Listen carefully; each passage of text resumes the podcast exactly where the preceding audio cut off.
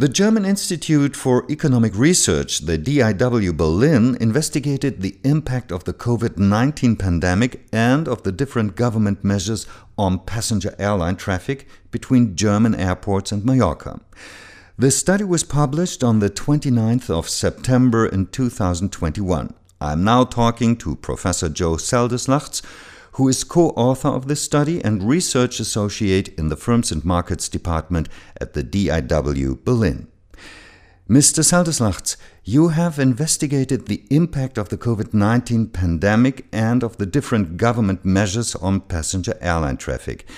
Um, how big was the impact of the pandemic on seat availability on this flight route?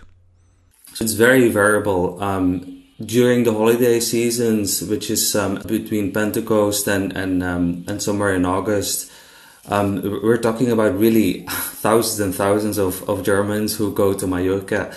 Whereas um, in in the low seasons, say in, in autumn, uh, there there's much much fewer.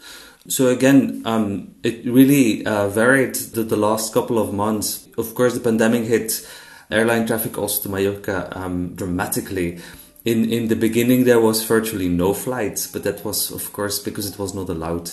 And once it was allowed again, um, we saw flights picking up, and and this up to I would say about 80% of pre-pandemic in very specific periods, but in other periods, um, th- this was mm, between 10% and, and 50%.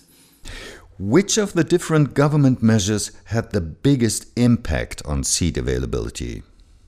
The biggest impact from um, tour- tourists for going from, from Germany to Mallorca was was uh, the restrictions imposed by the German government. There, there are several types of restrictions. Um, one would be if you come back from Mallorca, you have to go in quarantine. That's one. Another one is is um, yeah, you have to get tested um, in, in in order to not go in quarantine. Um, so these these are the two most important restrictions. Then you have a whole bunch of, of softer restrictions if you want, saying um, yeah, better don't go, and if if you come back, be careful and so on. Um, so there was a whole range of restrictions, and but of course, as one can imagine, the, the one that that had most bite in determining uh, the the level of of uh, flights going from Germany to Mallorca was uh, the quarantine. If people had to go in quarantine coming back then then you saw uh, that, that the number of flights and passengers dropped dramatically. What influenced the decrease of airline travel more the perceived risk of infection or official travel restrictions yes that's a very good question because indeed uh, one could think that um, if if people see that infection rates in Mallorca are very high, one could think, oh, um, people don't want to travel. Um, that turns out not to be really the case. The people are not so much directed towards infection rates either in so especially in Mallorca but also in Germany. The the one thing that really determines whether people want to fly to Mallorca or not is the governmental restrictions imposed by especially the German government. Meanwhile, it's much easier for Germans to fly to Mallorca. So, what was the effect of relaxations in travel restrictions? Um, yes, you, you see the moment there's a relaxation of travel restrictions, you see indeed people massively booking flights. Um, so the most dramatic change has been around Easter um, uh, 2021, where um, the German uh, government decided a, a, few weeks before um, Easter 2021 to lose virtually all restrictions flying to Mallorca, and indeed, um, suddenly the number of flights offerings and people uh, bookings increased from from very very very low uh, up to eighty percent of pre-pandemic levels. What effect do local destination restrictions and infection rates have on tourists' travel behavior?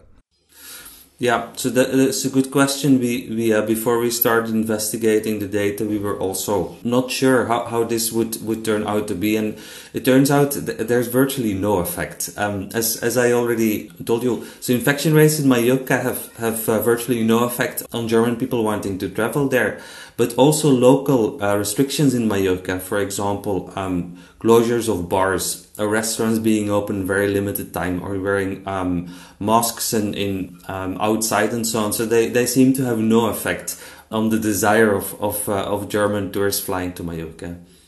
Do the vaccination rates in Germany and the Balearic Islands influence the travel behavior? Yes, so very much so according to our data, although we have to be very careful on what, what exactly we say about this because um, our analysis stops in the end of July 2021. Um, where it's only then that you see, of course, vaccination rates um, increasing uh, quite a bit. Um, so what we see indeed, um, the moment the vaccine rates have, have gotten to um, to a good level, you see also the flights uh, towards Mallorca picking up.